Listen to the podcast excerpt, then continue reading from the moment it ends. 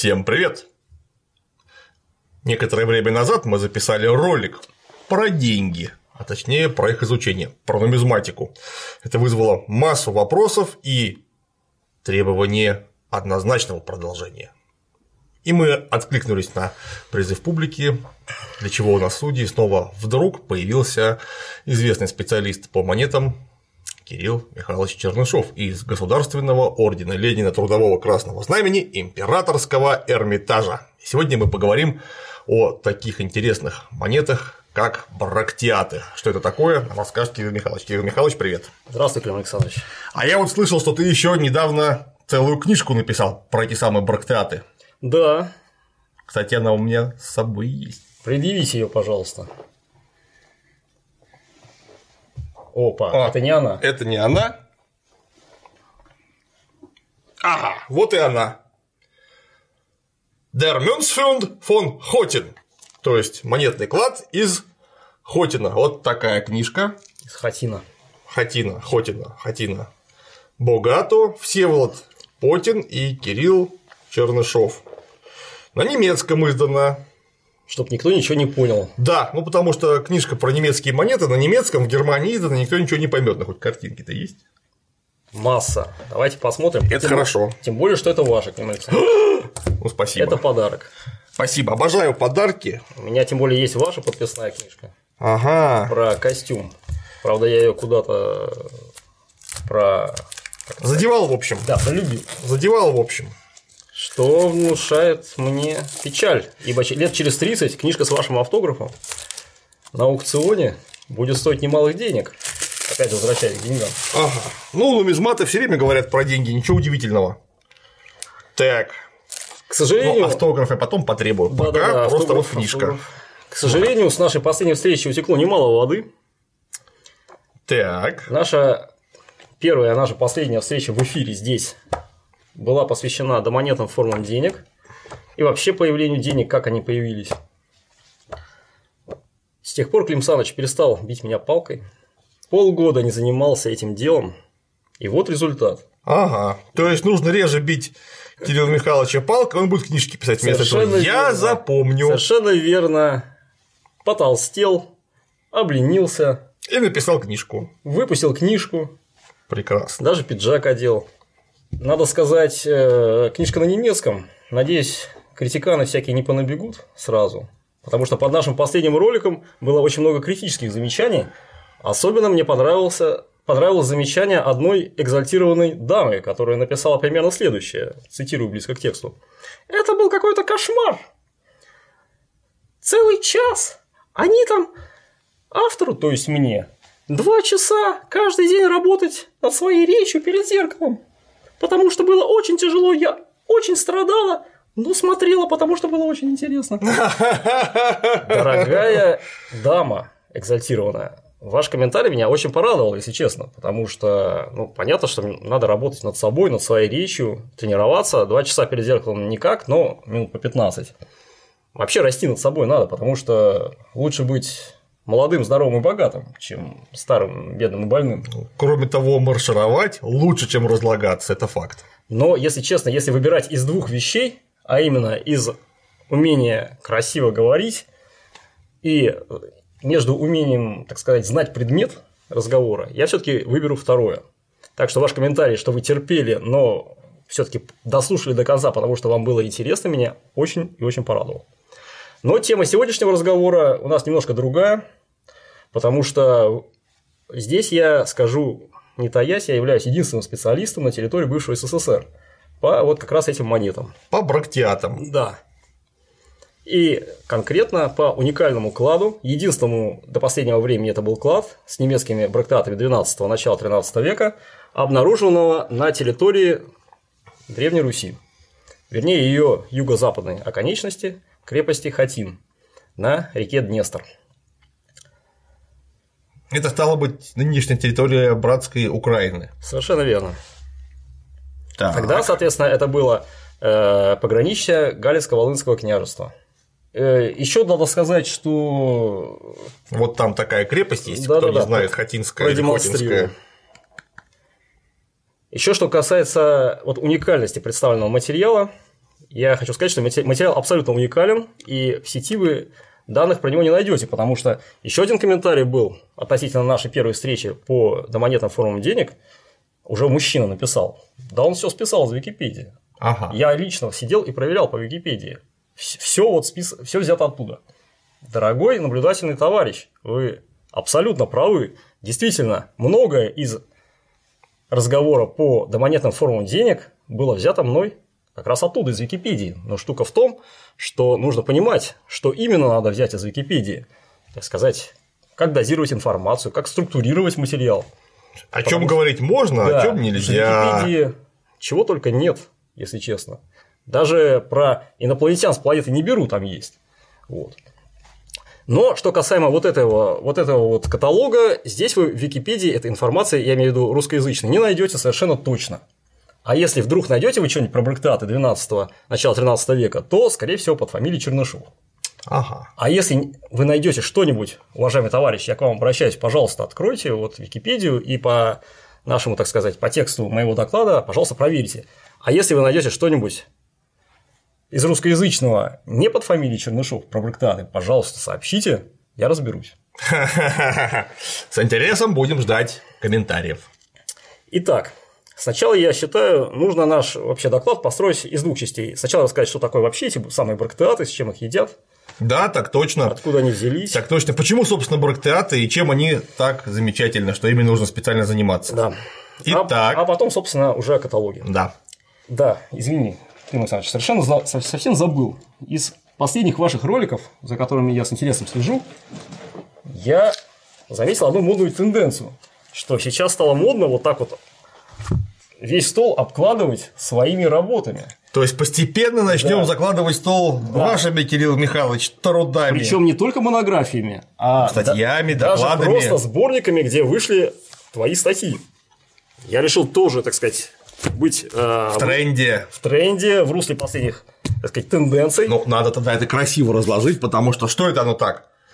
Вот вспомогательные исторические дисциплины. Там у нас про нумизматику наверняка К сожалению, есть, да? я все-таки пожадничал денег на такси, поэтому ага. привез не все. Привез только основные статьи, которые я за последние годы выпустил. И считаю, что они важны. Гербоведение, важны для понимания того, что такое монеты брактеаты, собственно. Да, да. Вот тут у нас мудрость про брактеаты спрятана. Самая мудрая вещь вот эта. Здесь я с Дмитрием Сергеевичем Коровкиным, нашим общим хорошим знакомым, выпустил о брактеатах как источниках по истории доспеха. Вот я заложил. Ага, вот она в конце. О, вижу. Прекрасно.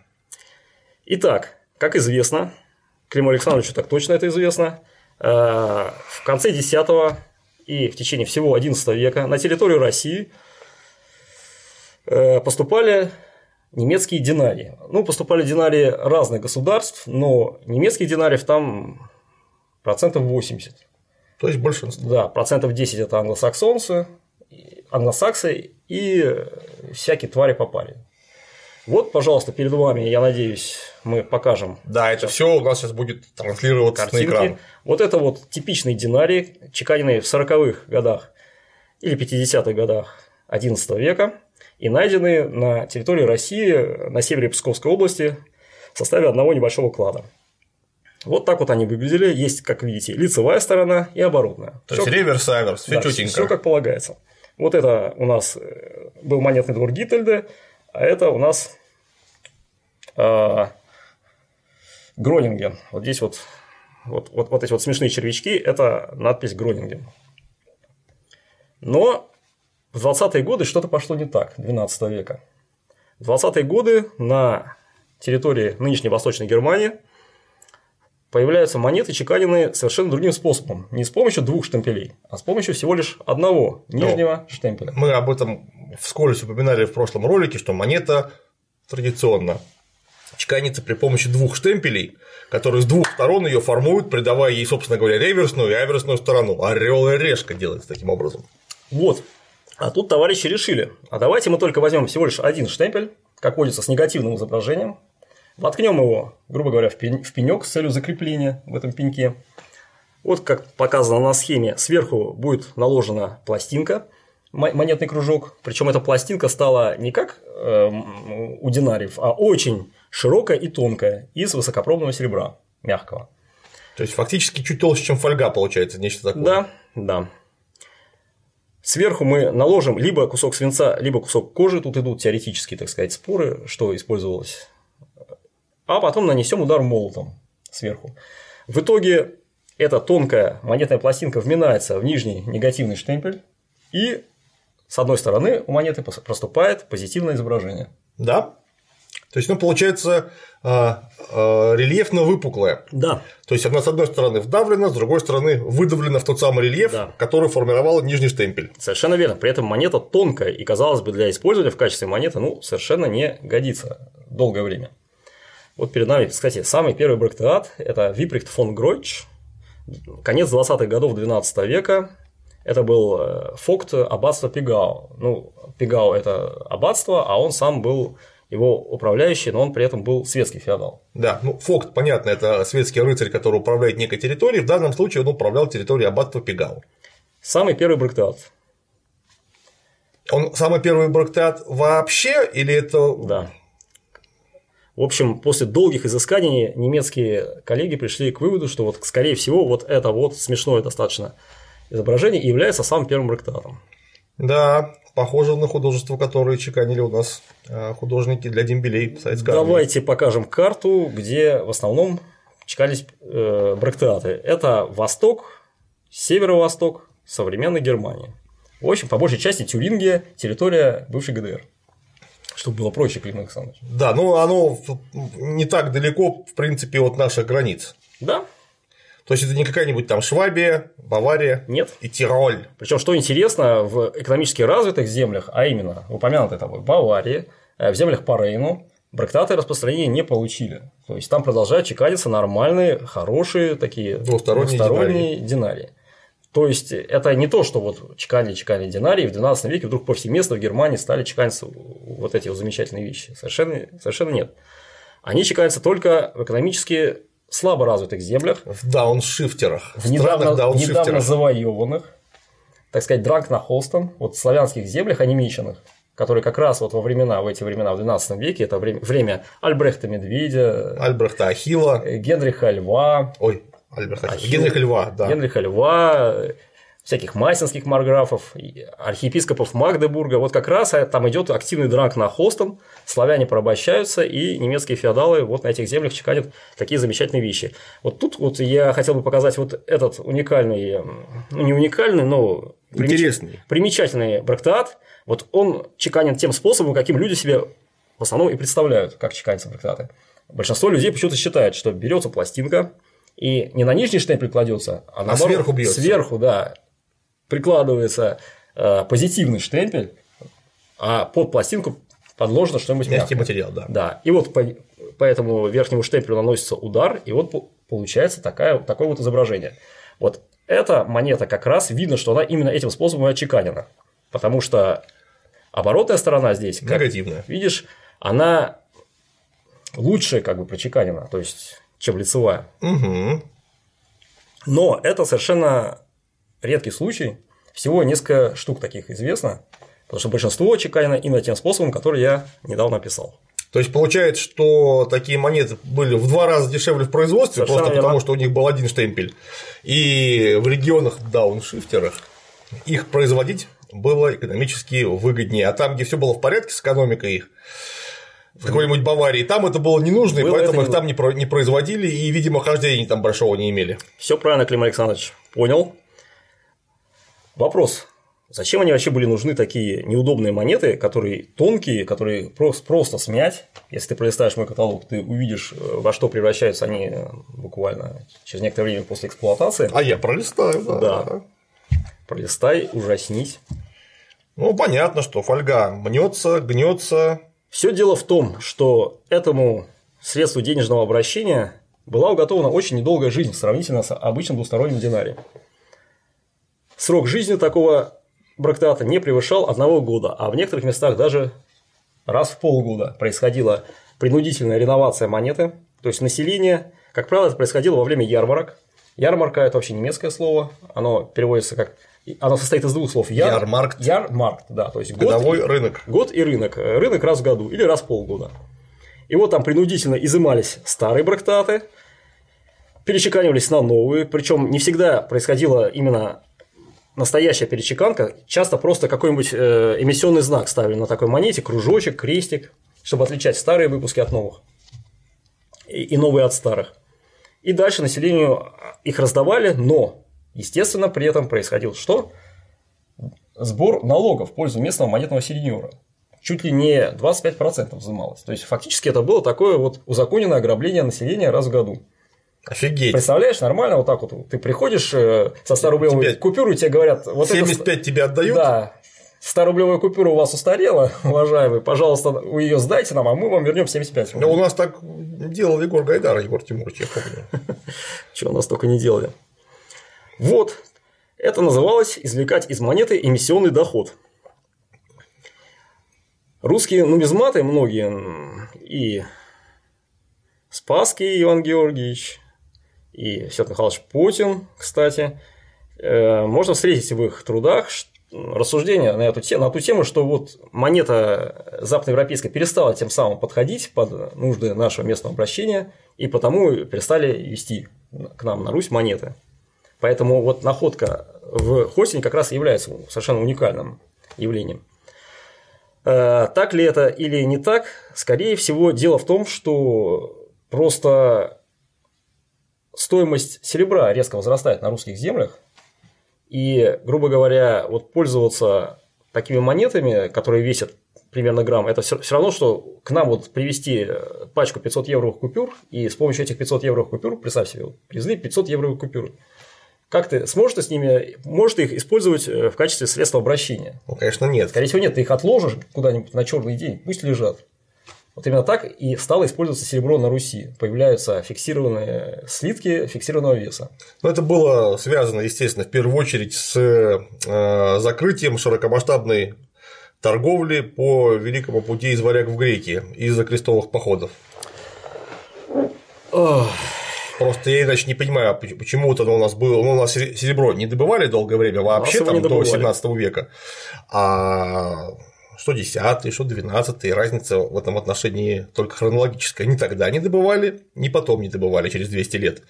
Что подорожало-то? Серебро подорожало не только у нас, оно подорожало вообще повсеместно в Европе. Видимо, появилось больше населения, развивалась, как это ни странно, торговля-то развивалась. Да, Потребность-то была. Потребность в ликвидных деньгах. Совершенно верно. И поэтому не, во- а, на Востоке натурально. и на севере Европы являются экстремально маленькие монеты как раз в это время. Если посмотреть клады острова Готланд, то сначала там хранились нормальные такие полноценные динарии в кладах, а в 12 веке монет количественно стало больше, но вес их это 0,1-0,2 грамма примерно. То же самое в Очень Прибалтике. маленькие. Да, то же самое в При- в Прибалтике. А на Руси серебро было еще дороже, чем в Готланде и Прибалтике, например. Поэтому вести монеты сюда, ну, перестает иметь смысл. Торговля увеличит, увеличились объемы торговли, но везли уже серебро в слитках. Немцы, у немцев не было, кстати, слитков фиксированного веса, в отличие от Руси. Они сюда везли так называемый гускюхен, то есть такие вот лепешки, лепешкообразные слитки. А здесь их уже брали левцы, была специальная профессия левца, которые отливали. В Новгороде это были такие продолговатые, длинные новгородские гривны весом почти 200 грамм. А на южных землях, а это южные земли Руси, был другой вес, были так называемые киевские гривны в ходу, которые весили еще меньше, э, около 160 грамм. Вот, но мы отвлеклись. Потом же все эти меры веса, я так понимаю, что киевская гривна стала на некоторое время прототипом э, московских ве- весовых мер, и только потом, после присоединения Новгорода, новгородские гривны стали основой для московской э, Э, денежной Не готов, тебе сейчас, не готов тебе сейчас ответить на твой умный вопрос. Извини. Ну, просто я помню, что везде написано, что э, вот когда у нас стали делать рубли, не чеканить еще ру- рубли, а стали их приводить как Русский рубль, он напрямую происходит от нов- э, новгородской вот этой вот гривны, которая Да. в свою очередь происходит от, северной, от веса северной марки. да. да. Просто Вот потом об этом с, я и течен- сказать. с течением времени э, стали в нее добавляться гораздо больше лигатуры. И появляются так называемые горбатые гривны, где серебра меньше, а вес такой же.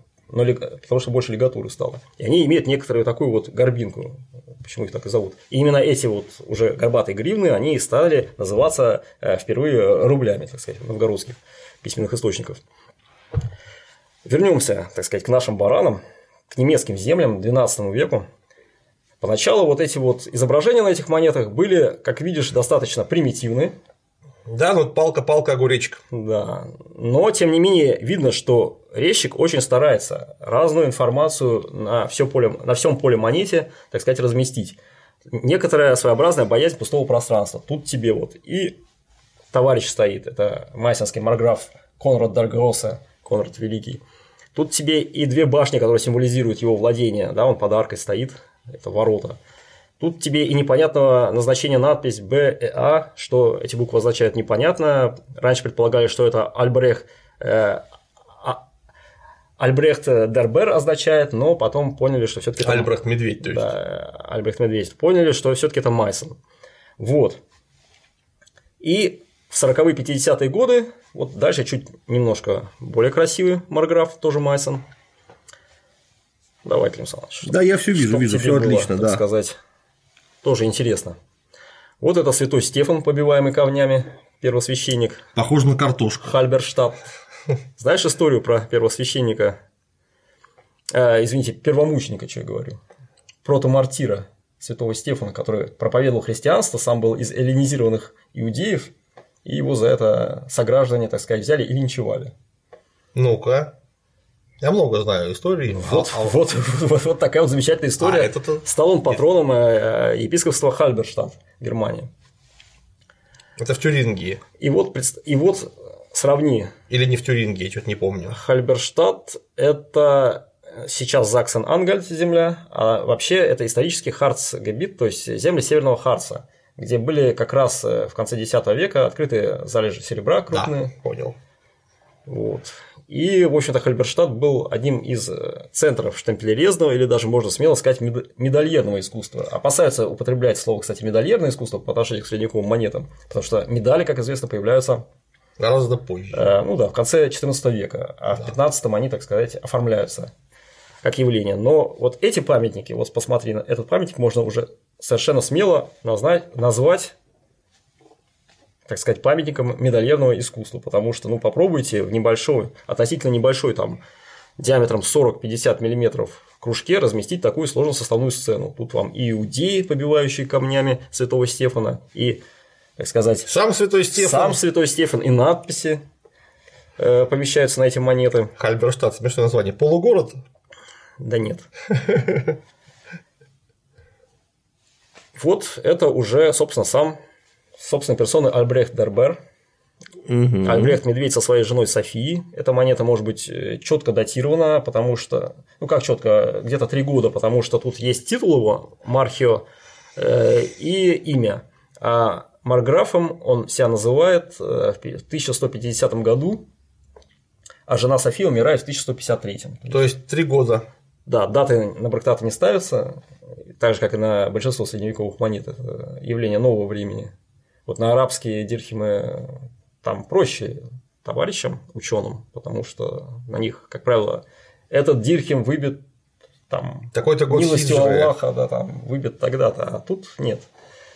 Вот это редкое исключение из общего правила. Вот такая замечательная монета. Здесь мы видим, э, так сказать, гласную эмблему, потому что в XII веке, как известно, начинает э, складываться классический феодализм, когда у правителя не дружина, которая пр- при нем живет, при нем же кормится, а когда наделяются Дружина землей. Усаживается на землю. Да, усаживается на землю, строится замок, и становится он, так сказать, независимый и уважаемый товарищ. И тогда же пышным цветом расцветает у нас геральдика. Конечно. Но она расцветает пышным цветом и складывается в единую систему в 13 веке, а в 12 появляются гласные эмблемы, как правило, связанные либо с названием владения. Вот это владение называлось Фалькенштайн. И здесь мы с тобой... Фальк – это сокол. И вот мы видим и сокола, и штайн. Камень. Да. Соколокамень. Да, вот сидит сокол на камне. Могли Кстати, сокол, вот прям видно, что и монетка аккуратная очень. Да. Прям кружок аккуратный. Да. И изображение очень тщательно отработано. 60-80-е годы 12 века – это настоящее, так сказать, блюто цайт, время расцвета искусства брактеатов. Могли помещаться просто здания, но опять же сопрож- как, корабль какой-то я вижу. Нет, нет, здания. И А, все, вижу, это, это а, надписи. а, колонны снизу. Я Совершенно- подумал, что это, это- весла и. Ну, схематично передано изображение крепостной, крепостной стены, а внутри здания, которое символизирует я понял, владение. Потому этого что самого. вот мне по-другому показалось, что это кораблик, это у него, значит, а, канаты натянутые на мачту, Понятно. а это весла сбоку. Даже Клим Саныч сейчас сможет прочесть, что написано на этом брактате. Давай. Анд. Что за эбу? Э, э, э, эбу, абу, что, что это за буква в конце? Да это же Бранденбург. А, господи, боже мой. А тут Отто. Все, все, все. Вот, вот, а по-русски. явно совершенно написано. А это что это за, господи, андбр. Бранденбург. Всё, Отлично, на самом деле, все написано, все видно. Вот. Ну, Ну, в и материале я-то нет. уже в 90-е годы 12 века Геральдика, так сказать, э, широким шагом шагает по востоку Германии, и уже в Тюрингии множество так называемых райтер-брактатов, То есть брактат со всадником. Да, со всадником, где на счетах у всадников без, без всякого сомнения появляются самые ранние гербы. Причем материал брактатов он более ценен, чем печати, потому что печать это до нас 12 века дошло очень Ну, там чуть-чуть совсем. чуть-чуть. Э, И, как правило, причем это печати королей императоров. А королям императорам им не было особой нужды том, чтобы у них был какой-то герб. Потому что все и так знали, что они нормальные такие, уважаемые персы. Геральдика у нас развивается э, снизу феодального, так сказать, Конечно. вот этой феодальной лестницы, потому что э, вот этим вот вно- в новосозданным феодалам вчерашним, а на немецких землях было много министериалов, Это как раз дружинники по-нашему. То есть Да, те, кто причём- жил милостью э, сеньора при его дворе. Причем министериал это означает, э, часто в немецких землях это был не свободный вообще.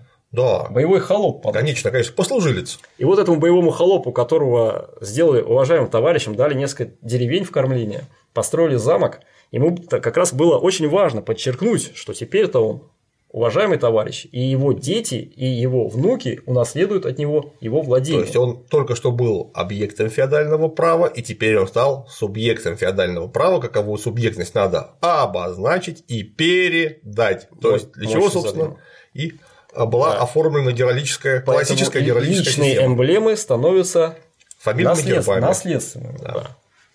Вот здесь мы видим с тобой замечательный брактат, э, где на щите у всадника ты видишь летящий сокол. Да, да. Написано Комас э, Хенрикус Фредерикус. Вот, Фредерикус, Вот я молодец. ага. Сам То есть граф На Фридрих. своей монете ничего не могу прочесть. Да, Комас э, граф Фридрих. И это у нас э, брактат, поэтому совершенно спокойно можно отнести к чекану графов Бейхлинген, где как раз был э, эмблемой, а потом гербом был косо летящий орел. Но могли Тетка с книгой. Совершенно верно. Могли выпускать брактаты и от имени не только мужчин-феодалов, но и Феодалиц. феодалиц, а именно аббатис. Но, правда, это были не простые какие-то аббатисы, а, как правило, сестры, там, Ну, естественно. жены императоров в Кведленбурге. Вообще, Кведленбург – это место, где и сокровищница вот, э, находилась э, империи. Но вот, э, пожалуйста, такой вот образец, где э, тоже хорошо читается имя Аббатисы. Постепенно, э, где-то с начала 13 века, происходит постепенное огрубление брактатов. Вообще удивительно, почему это не произ- не произошло сразу. Почему сразу эти короткоживущие средства платежа, обращение которых не выходило, в отличие от вот этих вот динариев 11 века, обращение не выходило За губернию, из, условно. из- да, из округи, вот где вот этот вот сеньор, грубо говоря, правил и осуществлял свое, так сказать, феодальное право. Почему вот сразу было не чеканить что-нибудь такое простое, примитивное? Нет. 12, в 12 веке э, многие монеты – это настоящие шедевры мелкой романской пластики. В 13 веке следует стремительный упадок. Как правило, очень редкими становятся надписи и изображения, вот как видишь, Ну, знач- Возвращаются к изначальному. Значительно- То есть опять палка-палка, огуречек. огрубляется. Да. Вот вкратце, собственно, что такое брактеаты. Тем не менее, появление брактеатов было очень позитивным моментом, потому что в условиях, когда большая часть населения живет натуральным хозяйством, монеты как средство обращения, в общем-то, не очень-то и нужны. Ну, представьте, что Конечно, ты все, что произвел, все и съел. все, часть отдал, конечно, своему, так сказать, Вы живете замкнутым хозяйством Да. вместе со своим феодалом. да. Часть ты ему отдал, э, так сказать, обязательный платеж натуральным своим продуктом. Зачем тебе, грубо говоря, средства обращения? Обращать-то нечего. Обращать нечего. Прибавочного продукта у тебя нет. Мало, да, мало. А тут, если появляются вот такие вот вещи, которые раз в году обязательно еще и перечеканятся, это свидетельствует о том, что появляется рынок, где вот эти монеты должны функционировать. Разумеется, населению, особенно зажиточному, э, ситуация, что раз в году они там четвертую часть своих сбережений должны просто так отдать, эта ситуация сильно не нравилась, и то население, которое могло себе хоть какую-то заначку позволить, сразу же эти, часть этих монет, которые чеканились из высокопробного серебра, э, откладывало в кубышку, в заначку в виде кладов, в виде сокровища. Поэтому на территории Германии найдено огромное количество кладов, э, где находятся брактаты, практически которые не были в обращении. Очень хорошей сохранности. Это значит, что как средство обращения эти монеты вообще не использовались, просто отложили на черный день. Это было средство накопления. Да. И в нашей предыдущей встрече я и подчеркивал, что средство накопления – это более первичная функция денег, чем средство обращения. Да, безусловно. Но ведь гражданам, которые могли пользоваться монетами э, в регулярном смысле, это был большой шаг вперед, просто потому что им на ярмарку не нужно было гнать 50 баранов, чтобы поменять их на 80 корзин яблок, например. Ну да. А нужно было просто принести эквивалент 80 баранов в таком мешочке. Это большой плюс. Так что вот, я надеюсь, что немножко о том, что такое брактаты, стало понятно. А есть ли у нас понимание о том, какова была у них покупательная способность этих брактиатов? Какие-то данные сохранились? Да, конечно, в общем-то, не сказать, что много, но документы э, того времени, их дошло до нас значительно больше, чем документов предыдущего времени. Ну, еще бы. То есть известно, что сколько стоило, при этом э, серебро, как я уже сказал, дорожает. То есть э, то, что выражалось в XI веке в одном количестве серебра, в XII веке это стало как бы ну, значительно меньшем количестве серебра. То есть такая у них была дефляция. Да, дефляция была мощнейшая. И вот на острове Готланд э, в XI веке, кажется, это э, 100 тысяч монет, Мгм. а в XII веке уже не более 40 тысяч этих монет. То есть в два с чем-то раз меньше, в Да. два с половиной раза. При этом почти. вес уменьшается с 1,2, 1,3 грамма в XI веке, стандартный вес для динария, до, как я сказал, даже 0,1 был. Были То есть малю- одна десятая грамма. да, малюсенькие вот такие вот кружочки односторонние. А у брактиата какой вес? Вот у этих брактатов, ну, немецкие земли, все-таки даже восток Германии, это были такие богатые серебром земли, у них 0,8, 0,9. То есть грамма. почти грамм. Да, почти грамм, но меньше. чем Мгм. И все-таки, например, вот что гражданин какой-нибудь Тюрингии мог купить на брактиат один, там, 10, я не знаю, сколько, какие-то данные у нас имеются в руках. Данные у нас имеются где-то 50 вот таких вот брактатов, грубо говоря, стоил меч. Из- известное, так сказать, долговые обязательства. Мгм. Конь, естественно, стоил Заметно дороже. подороже, где-то 100 таких монет. То есть нужно понимать, что это монеты, которые имели а, появились и имели хождение где-то после окончания первого крестового похода и до какого получается? До Людовика Святого фактически, да? Ну, то есть до середины 13 века. Нет, а они обращались и дальше. Брактаты чеканятся и дальше. Но они теряют свое значение, они становятся мелким, мелким номиналом э, в середине 13 века как раз. Потому что начинается период уже других монет, начинается период э, грошина серебряного и золотого флорина. Грошин это от слова гросс, большой. Понятно. То есть это большой такой динарий. Появляется он, естественно, в Италии, как и многое другое хорошее. Ну и Флорин тоже появляется Да, в Италии. Да.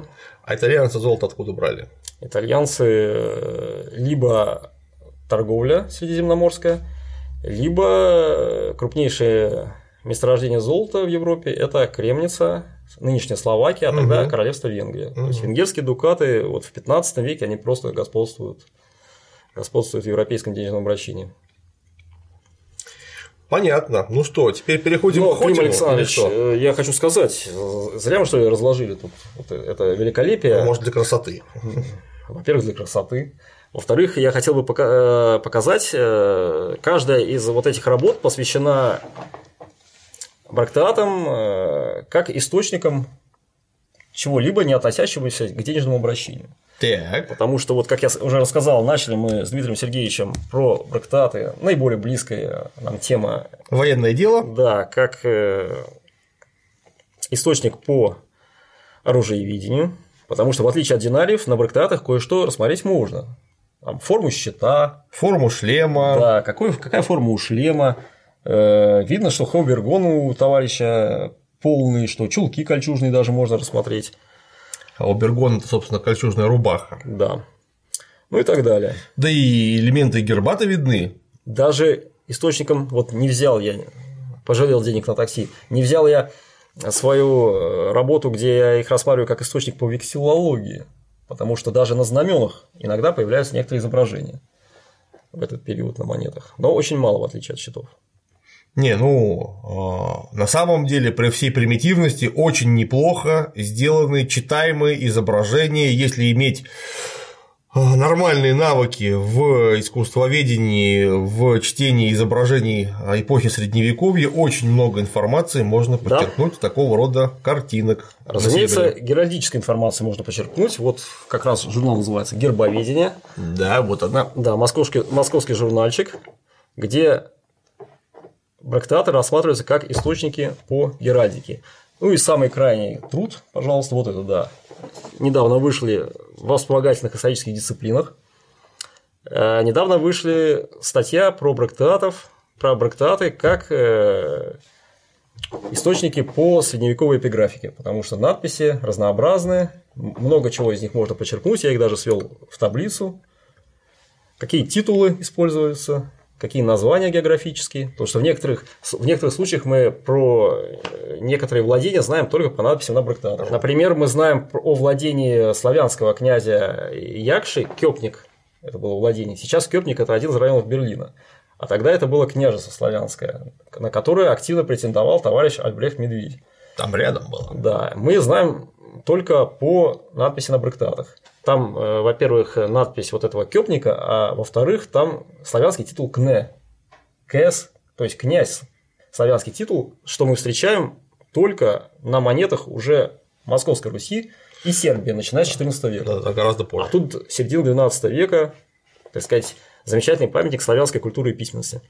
Ну и последняя большая вот эта вот работа, очень замечательное событие произошло недавно, ну как недавно, в 2007 году, на территориях аж Пермского края. Недавно был обнаружен, ну, естественно, черными копателями с помощью металлодетектора замечательный небольшой клад, содержащий брактеаты и содержащий небольшое количество динариев. В отличие от Хотинского клада, где это, конечно, казна, бе- безусловно, здесь э, больше тысячи экземпляров или больше, там это совершенно точно, это содержимое кошелька некого путешественника, который каким-то вот путем оказался на землях Пермского края. Причем четко э, клад датируется 90-ми годами 12 века. Я здесь пишу, правда, только о его брактатной части, потому что целиком мы его еще пока не издали. Мы его издадим с хорошим специалистом по европейским монетам Олегом Тростянским. Олег, не волнуйся, обязательно издадим. Причем есть шанс, что и эта статья выйдет сначала на немецком. Потому что на русском что-то Олег, Не затягивается. волнуйся. На русском что-то затягивается. Вот. Вопрос, как он туда доехал вообще? В Пермский край. Ну, какие проблемы? Северное Прикамье. Дело в том, что Бол- э, Волжская Булгария, это время рассвета Волжской Булгарии, булгары были активно вообще против, чтобы через их территорию ездили. Это, Известно, может, не через их, а прям к ним ехали? известно, что от ара- арабов они отговаривали, говорят, не, не- не надо на север вам ехать, там очень опасно, очень, Делать вам там нечего. очень неприятно, там вообще птица замерзает на лету. Вот, опять же, Новгород в это время активную экспансию вел на восток И тоже новгородцы были всячески против, чтобы вот в эти земли, из которых, собственно, поступали меха Да. в конце 12 века, чтобы вот эти земли напрямую ездили, так сказать, европейские Какие-нибудь подонки да, европейские. путешественники. Может, они были приличные люди, не знаю. Ну, скорее всего, Для, конечно, для новгородцев они все были Скорее- подонки, скорее потому всего, что конечно, они подонки. постоянно пытались новгородцев обмануть и обманывали, а новгородцы, соответственно, обманывали их. Естественно, такая шла цивилизованная жизнь. Какой же нам вариант остается? Нам остается, собственно, плавание вокруг скандинавского полуострова. Естественно. И в этом кладе, Сверху, через что и в армию. кладе присутствует, да, моя статья так и называется, путями Отора и Толлера собаки. Ага. Оттер – это самый первый товарищ, который сплавал в биармию, а Толлер собака тоже такой товарищ, который в начале 10, э, 11 века, в 1000 какой-то год, э, ограбил э, капище Йомаля, биармийского божества.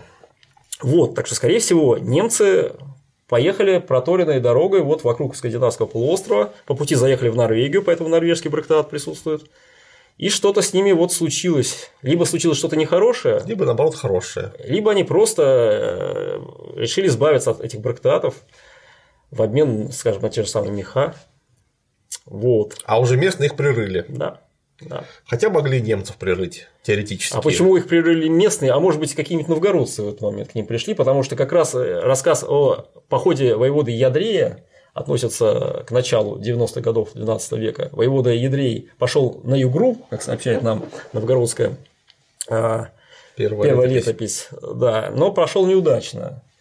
Вопрос, где находилась эта игра, он, в общем, тоже дискуссионный, потому что не факт, что она находилась тогда, в 12 веке, за Уралом. Это могли быть как бы как раз земли вот этого северного Прикамья. Обложили они город, но Югра собралась силами и, в общем-то, 100, по-моему, там воинов пало.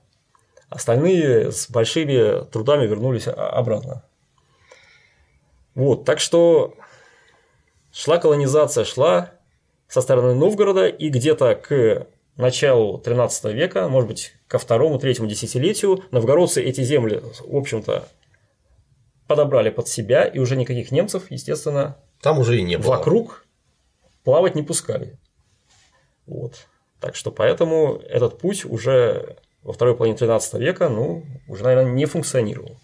Ну, учитывая, что там всего один такого рода клад, и других находок аналогичным Ну, Как материалом. тебе сказать, другие находки-то были, но немножко они, немножко они по-другому выглядят. Вот, например, э, в землях Нижнего Приобья, это за Уралом, посмотри, какую красоту нашли. Видимо, опять придется достать фотографию. А, ну да, это да, знаменитые, это. знаменитые чаши. это ну, чаши правда, мы- гальванокопия, но, в общем-то, оригиналы выглядят точно так же. Да, из, из музея поселка Мужи. И у нас в Эрмитаже хранится чаша, где как раз Самсон изображен со львом Мгм. в замечательных доспехах. В общем-то, видимо, тем же самым путем Ну, во-первых, Завезены. такие вещи это не брактиат, это чаша, причем чаша крутая, это предмет роскоши, который мог быть предметом транзитной торговли.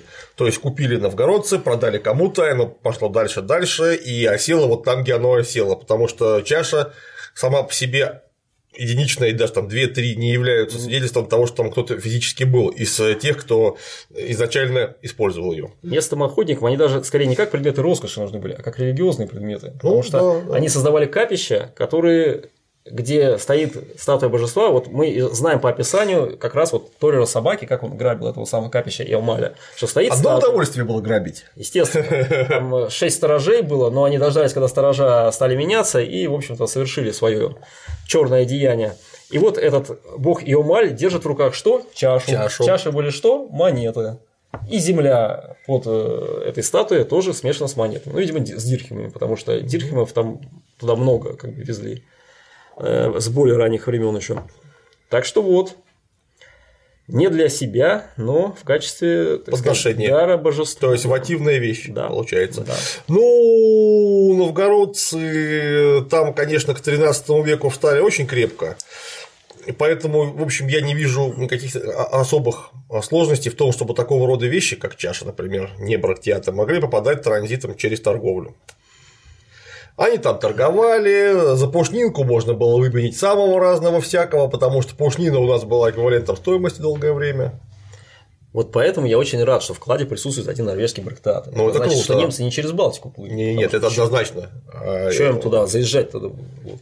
Потому что эти Северным морским путем. не попадали на, земли нем... Германии. Зачем немцам были какие-то там норвежские брактаты, Не, когда у них св- св- своих было? Конечно, тем более они и в Германии не везде ходили. Да. Эти, значит, в такой губернии, эти в секой губернии. Перейдем непосредственно к книжке. Она была издана в Гамбурге в начале нынешнего года. Ферлак Манфред Мель, Хамбург. Да, кстати, господин Мель приедет к нам на чтение в честь Всеволода Михайловича Путина, который первым, э, не первым, но Одним из первых. одним из первых начал заниматься охотничьим кладом, провел его инвентаризацию и в 1963 году в киевском э, журнале издал большую статью об этом кладе. Безусловно, что Прошу прощения, а найден когда был клад? э, найден был клад в 1889 году. А, то есть еще при поганом царизме. Да, об этом была большая переписка насчет этого клада, и поэтому его часто неверно обозначают как акерманский. Мгм. Потому что в переписке там э, э, были указаны неверные данные о находчике, что якобы гражданин города Аккерман его нашел. Но потом все-таки истина была установлена.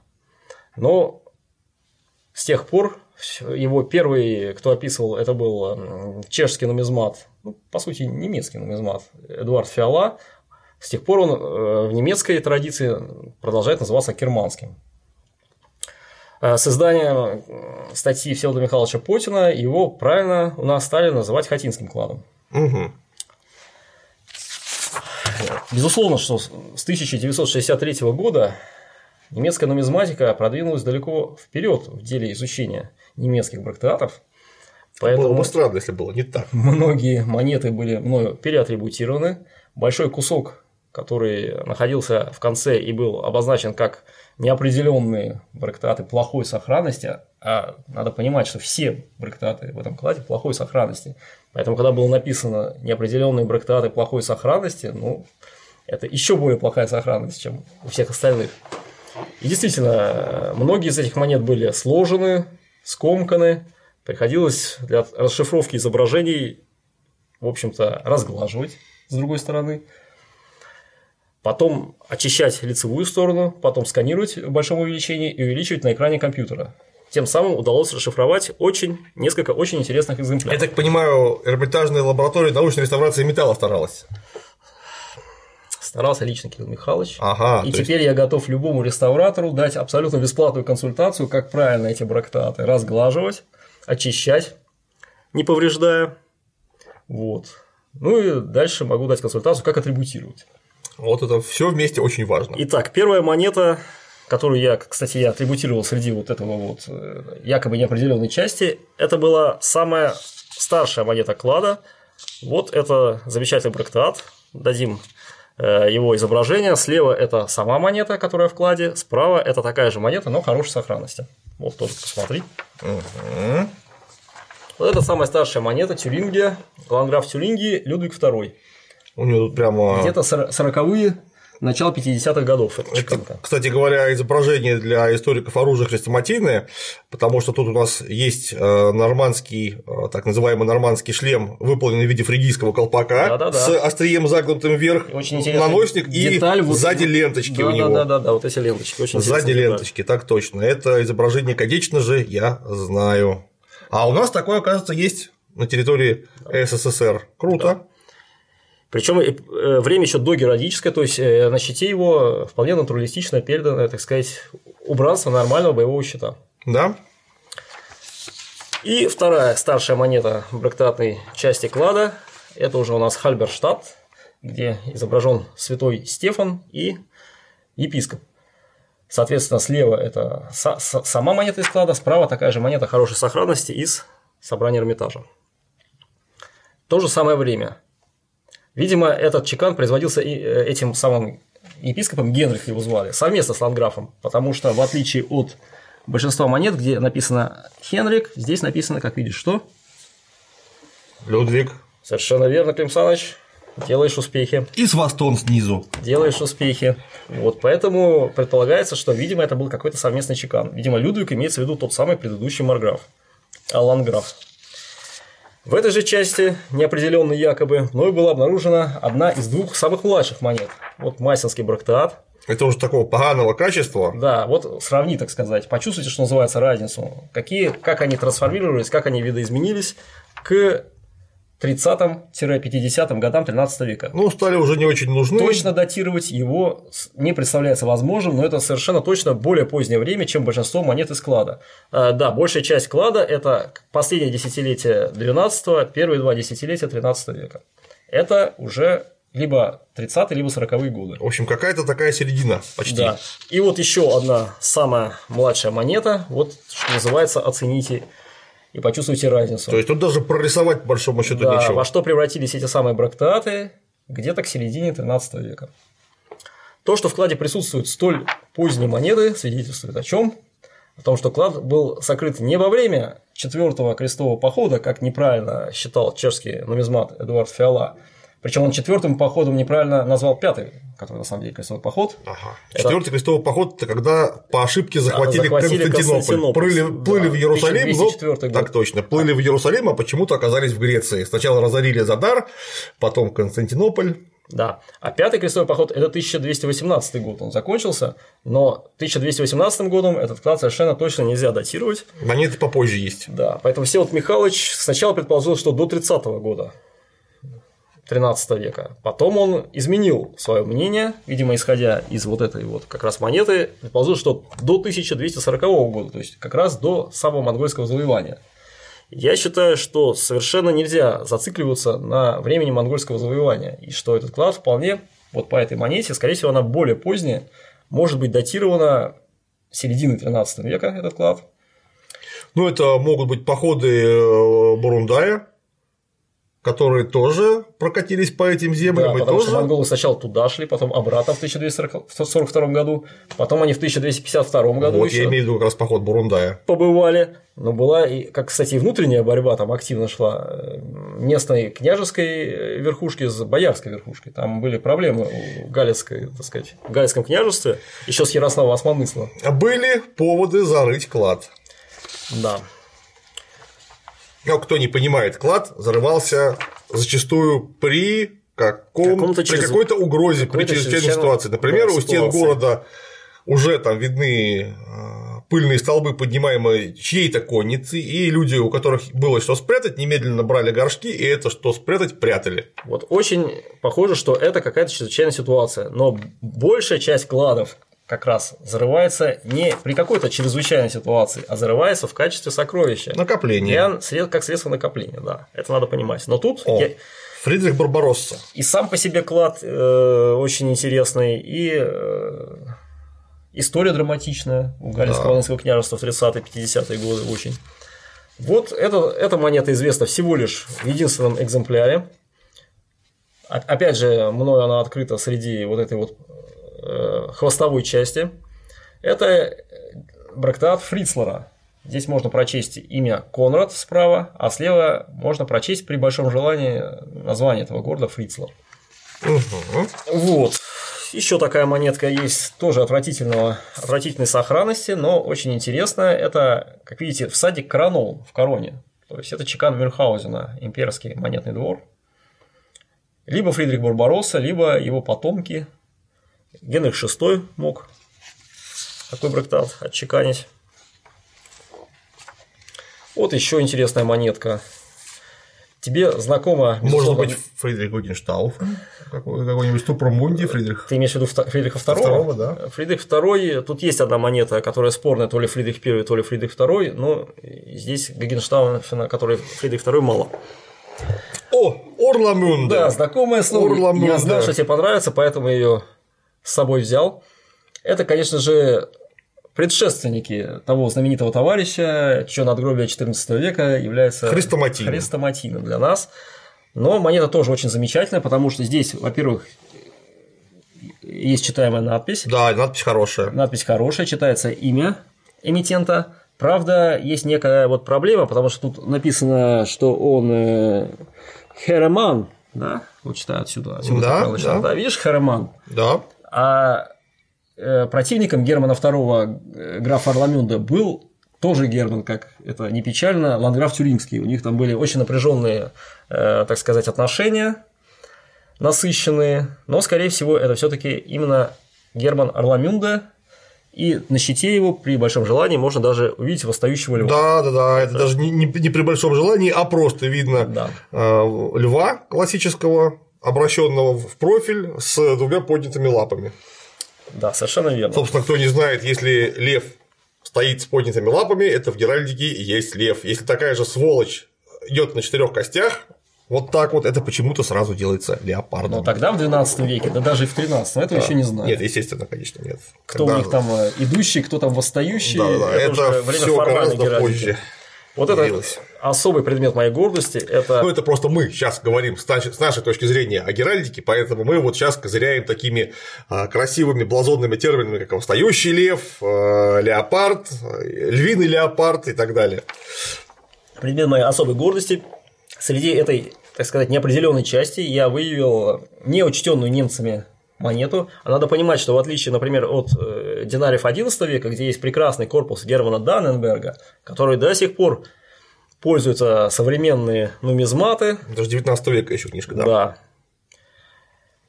Э, Полного корпуса брактатов в природе не существует. То есть господин вот Манфред Мель, который издавал и вот эту книжку, он активно работает в этом направлении, но, к сожалению, господин Мель уже товарищ в летах. Так что слишком много материала, я полагаю, еще. очень много материала, остается очень много собраний неизданных просто. Например, собрание в Берлине, что уже само по себе Что просто странно, откровенно говоря. само по себе о многом говорит. Вот этот вот брактат – это Кведленбург. Здесь читается имя Аббатисы Агнеса. И вторая часть надписи – это, скорее всего, название Кведленбурга, собственно, этого аббатства. Вот эта монета, она просто уникальный экземпляр, выявленная в Хотинс- в Хатинском кладе. Баба-то какая страшная! А! Нормально, слушай, все. Что тебе не нравится? Смотри, что она в руке держит, непонятно что. Цветочки, Какую-то ветвь с тремя цветками, да. одуванчики, судя по всему. Да, вот эта монета была известна тоже всего в единственном экземпляре э, в Эрфуртском кладе, который найден не так давно, в 90-е годы, под Эрфуртом. И вот такой же точно второй экземпляр выявлен в, Хотинском, в Хатинском кладе. Обрати внимание, здесь тоже у нас перед нами гласная эмблема, взлетающий орел. Это чекан графов Арнштайн. А ААР на средневерхненемецком – это как раз орел. Сегодня Адлер, Адлер, а сейчас, а тогда был ААР. короче, Да. стартующий орел. Да. Вот второй экземпляр стал известен всего лишь. Это общая, так сказать, диаграмма структуры эрмитажной части нашего клада. А сколько там всего монеток получается? Всего э, до нас дошло 888 односторонних брактатов. Один полубрактат, так называемый, это где тоже очень тонкая монетка, но все-таки двумя штемпелями Ага. его пользовали. При этом как, а второй штемпель не прочеканился. То есть такая переходная форма монет. И вот эта вот интересная такая карта, посмотри, здесь основные места чеканки. Которые попали в Хотин. Да, и вот сам, вот сам Хотин здесь. Это я Основные вижу. места здесь. Почему эти монеты доехали до этого места, так сказать, в своем практически первозданном виде, и почему их по пути не перелили в какой-нибудь слиток, остается для нас сокрытым. Я смотрю, тут прямо вся география, ну почти вся география Восточной Германии Да, собрана. да, плюс Прага, плюс э, вот это вот это в фризах. Вот. А то, что там присутствует один маленький фрагментик фризовского динария двустороннего, это очень хорошо и очень ценно, потому что в последние годы, как правило, черными копателями, э, можно сказать, пока был поколеблен тезис о том, что никакие монеты не поступали на территорию Древней Руси вообще. Дело в том, что из, э, Верец- э, из Верецкого перевала в Карпатских горах, из Венгрии, шел караванный путь до Киева, и он шел дальше, сухопутный путь, до Великого Булгара. То есть вот по этой территории дальше двигались товарищи купцы. Кто-то предполагает, что это были еврейские купцы, кто-то полагает, что это были Всякие купцы. всякие купцы. Я думаю, что там интернациональный состав был, там, как известно, даже а- аскизы, то есть древние хакасы на Юловском, Отметились. на Юловском городище много предметов, и в Булгарии много предметов с ними связаны. Вот. Ну, просто сухопутный путь был медленный, долгий, ненадежный, в отличие от водных путей, поэтому он функционировал, но не мог обеспечить большого товарооборота. Ну, функционировал он таки нормально. Вот. Это доказано многими исследователями, начиная еще с Рыбакова, который предположил впервые, что такой путь э, существовал. И в последние годы даже, как это называется, реконструкция этого пути. То есть экспедиция была проведена экспеди... под началом Моца и Халиков. Угу. Со стороны э, Татарстана был Халиков, со стороны Киева был Моца. И, в общем, они доказали, что этот путь существовал, выявили основные манзили, то есть дневки, где эти купцы останавливались на пути. И в последнее время начал, начали находиться монеты, как преимущество это фризовские пфенинги, еще некоторое количество венгерских э, пфенингов и даже венгерские брактеаты односторонние находят по этому маршруту. Я в скором времени, как раз вот на чтениях, посвященных столетию со дня рождения Всеволода Михайловича Потина, планирую об этом немножко подробнее рассказать. Как же такая почти тысяча монет попала к нам-то в Хотин? Тайна сия велика есть. Есть у нас такой вот мой коллега, ты его тоже знаешь, Слава Кулешов. Да. У него вышла статья таком же коричневом сборнике, но более позднем. Очень оригинальная у него версия, что это памятник эм, связей э, транснациональных еврейских общин. Что, так сказать, евреи ездили на большие расстояния друг к другу и перевозили монеты совершенно не типичные для данного региона. Я вот только хотел сказать, что наверняка это евреи накапливали. Вот. Так что есть такая и такая версия. Но, повторяю, кто угодно и с какой угодно целью мог привести эти монеты в непереплавленном виде.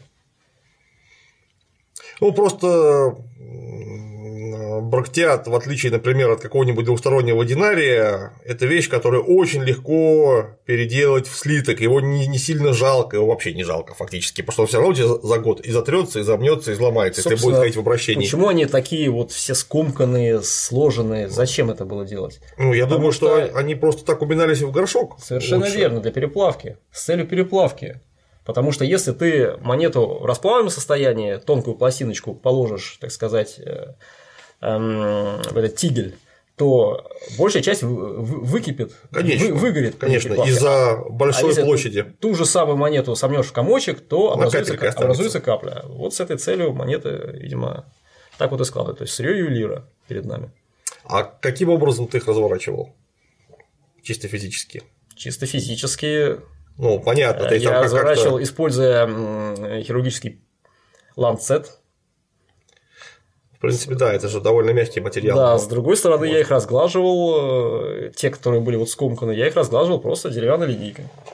Иначе их было не совершенно не представлялось возможным, когда монета в скомканном виде, как ее ты определишь, это невозможно. Никак не определишь. Большая часть из тех монет, что я принес сюда, именно таким вот образом и были мной расшифрованы. Круто. Я показал... Вот такие у нас прекрасные научные приборы в ходу.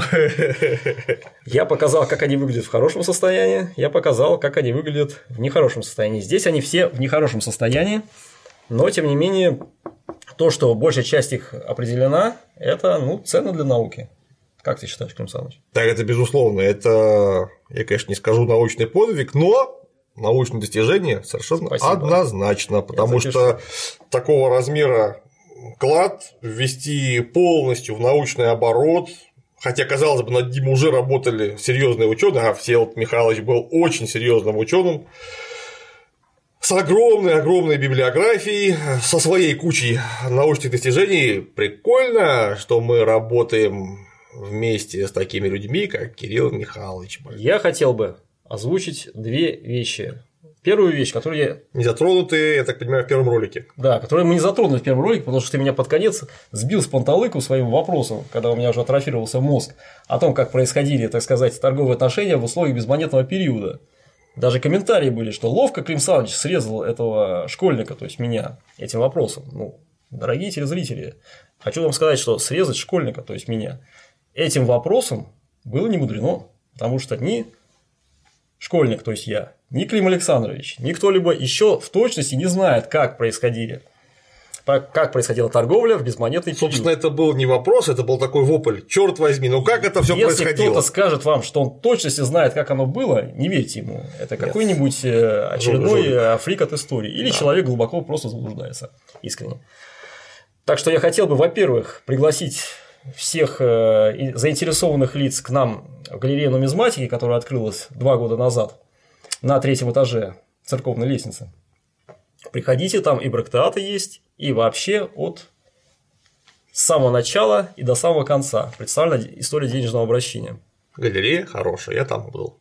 Да. Когда это там был? Почему меня не позвал? Ну, я так заходил с кем-то в Эрмитаж, я уж не помню, с кем именно, но галерею запомнил, она интересная. Я бы тебе показал свои брактеаты.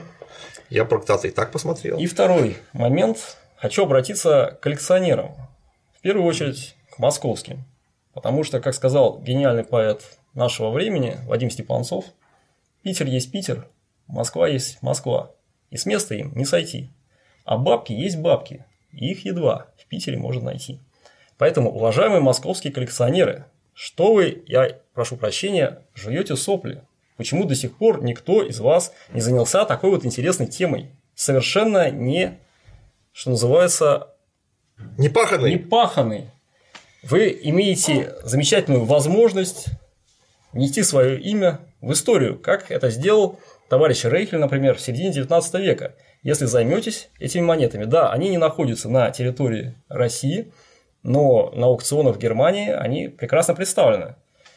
И вы можете, консультируясь с хранителями собрания Эрмитажа, а в собрании Эрмитажа в России, безусловно, крупнейшая коллекция брактатов, вы можете, так сказать, двигаться по этому новому неизведанному направлению. Либо коллекционировать монеты хорошей сохранности, но это требует денег, либо идти по другому пути, собирать, консультируясь со мной, те брактаты, которые совершенно как бы не известны, известны в единственном экземпляре, то есть представляют какой-то вот научный интерес. Ну, это благородная цель и очень интересное занятие. Да, потому приезжайте, что, приезжайте в Эрмитаж, я все покажу. потому что в отличие, например, от каких-нибудь античных статуй и максимилиановских доспехов, брактаты не стоят столько денег, и их можно на аукционах или через интернет покупать. Ну, хорошей сохранности до 5000 евро может доходить. Да, но максимилиановский доспех будет Ну, гораздо дороже. доспех, Это сто процентов, как и античная статуя. Поэтому, в общем, это деньги, которые для человека простого обозримы, и заниматься ими реально интересно, просто потому что монета сама по себе несет огромную информацию. То есть там тебе и геральдика, там тебе и история эпиграфики, то есть надписей на предметах, там тебе и а, история, Вексилология. история вооружения, так точно, вексилология и, естественно, сама нумизматика сама Да, по себе. Как, как денежное обращение. А также история технологий, потому что, чтобы сделать монету, нужно было найти серебро, если мы говорим о серебряных брактеатах, нужно было сделать штемпель, и это, изучая одну эту монету, естественно, в общем контексте, мы таким образом прикасаемся к, наверное, половине истории того времени, которое мы изучаем. Вот в данный момент 12-13 Так что век. дерзайте, открывайте неизведанное. Вот такая история. Про монеты, деньги, надеюсь, не последний раз нам Кирилл Михайлович еще что-нибудь интересное расскажет. Спасибо. Приглашайте. Приглашайте. Всегда, всегда. А на сегодня все. Всем пока.